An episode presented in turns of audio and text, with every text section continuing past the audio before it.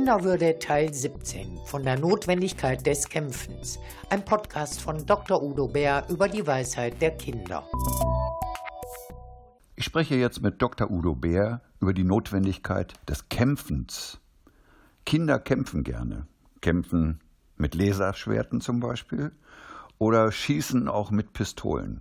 So ganz traditionell. Warum machen Kinder das eigentlich? Muss das sein, Udo Bär? Ob es sein muss, weiß ich nicht, aber es ist sinnvoll für die meisten Kinder, deswegen machen sie es. Die haben das ja nicht aus pädagogischen Lehrbüchern entnommen oder Anti-Lehrbüchern, sondern einfach, weil sie Lust und Spaß dran haben. Kinder sind oft im Wettbewerb. Mit Erwachsenen sowieso, da haben sie oft keine Schnitte, weil die Erwachsenen stärker und größer sind. Aber mit Geschwistern, mit anderen Kindern. Und für die ist es einfach ein Stück Wettbewerb den man austrägt, in dem man kämpft. Das ist der eine Grund. Der andere Grund ist, Kinder spüren sich dabei. Auch meine Kinder wollten immer Kitzelkämpfchen und Kämpfchen und Pferdekämpfchen und sonst was an Kämpfchen mit mir machen. Und das war Spaß und das war gut. Da ging es gar nicht um Gewinnen oder Verlieren. Es ging darum, sich zu spüren, die eigene Lust zu spüren, die eigene Kraft zu spüren. Nun gibt es ja wahrscheinlich, Sie haben das ja auch schon angedeutet, auch sehr unterschiedliche Motivationen und Funktionen des Kämpfens. Kämpfen, sich einem anderen gegenüber durchsetzen, das hat doch auch immer etwas mit Macht zu tun. Gilt das auch bei Kindern? Spüren Kinder auch so etwas wie Macht? Ja, sie spüren vor allen Dingen Ohnmacht, weil alle anderen es besser wissen und alle anderen stärker sind und alle anderen ihnen sagen, wo es lang geht. Das ist vor allen Dingen die Ohnmacht, die sie spüren. Und wenn Kinder zu sehr und zu intensiv in der Ohnmachtsrolle bleiben, aus welchen Gründen auch immer, sich hilflos und ohnmächtig fühlen, dann wird das Kämpfen vielleicht auch zu einer Masche oder zu einem Zwang für die Kinder. Und dann leiden auch andere drunter, dann leiden die Kinder aber selber auch, weil der Hintergrund die Ohnmacht ist. Alle anderen sind stärker, alle anderen wissen es besser.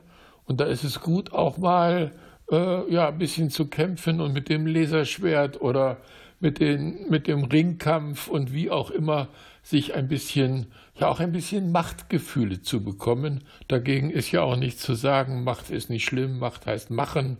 Es hängt immer davon ab, wie man sie einsetzt. Hat denn dieses Kämpfen nicht aber auch irgendwas mit Aggressivität zu tun? Und Aggressivität ist doch etwas, was wir eigentlich ablehnen, was wir möglichst vermeiden wollen. Ein Leben ohne Aggressivität souverän durchs Leben gehen können, das erscheint doch viel wertvoller. Müssen wir durch kindliches Kämpfen lernen, mit Aggressivität umzugehen? Steckt das da auch drin? Ja, müssen wir. Sie hatten gesagt, dass wir eigentlich Aggressivität ablehnen. Alle eigentlich setzen folgt ein Aber. Eigentlich liebe ich dich, aber jetzt gehe ich mit meiner Sekretärin nach Brasilien oder Kanada. Also wir stören uns und wir leiden unter einer Aggressivität, die entwürdigend ist ja, die erniedrigt, die, die verletzt, äh, die fertig macht.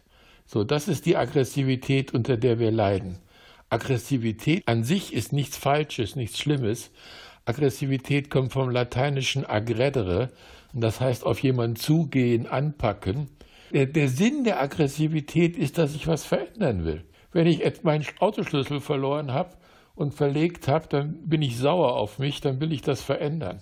Ja, wenn, wenn ein Kind seine dreckigen Socken auf meinen Frühstücksteller deponiert, bin ich sauer darauf und will das verändern. Wenn mich jetzt gerade in Corona-Zeiten ein Besoffener anrempelt, bin ich da ärgerlich drüber. Ich will das verändern. Ich kann das oft nicht, aber das ist das Gefühl, etwas verändern zu wollen. Ohne Aggressivität gibt es keine Veränderung. Das Problem der Aggressivität ist nicht die Aggressivität, sondern wenn die so ein Selbstläufer wird und wie gesagt, wenn die entwürdigt. Udo Bär, müssen Kinder lernen zu kämpfen, fair zu kämpfen? Also dient es auch dazu, dass die lernen zu kämpfen, ohne zum Beispiel jemanden dabei zu verletzen? Ja, müssen die, sollten die. Und das ist gut, wenn wir mit ihnen kämpfen, weil wenn ich als Vater mit ihnen kämpfe, dann kann ich sagen, oh, das geht hier nicht das nicht, das ist, das tut mir weh. Ja, oder ich kann Spielregeln einführen, kein Kratzen, Spucken oder sonst was. Ich kann Regeln einführen und ich kann Vorbild sein, indem ich als Vorbild zeige, wie man lustvoll und spannend kämpfen kann. Und äh, wenn ich das bei Kindern anderen gegenüber beobachte, dann sollte ich schon eingreifen. Regeln sind wichtig, weil äh, Kinder haben nicht Lust, jemanden zu verletzen und zu entwürdigen, aber die sind da unbeholfen. Die müssen das üben, die müssen das lernen und ausprobieren und dafür brauchen sie Rückmeldungen und manchmal auch klare Worte. Sie hörten Dr. Udo Bär im Bärport Kinderwürde über die Weisheit der Kinder.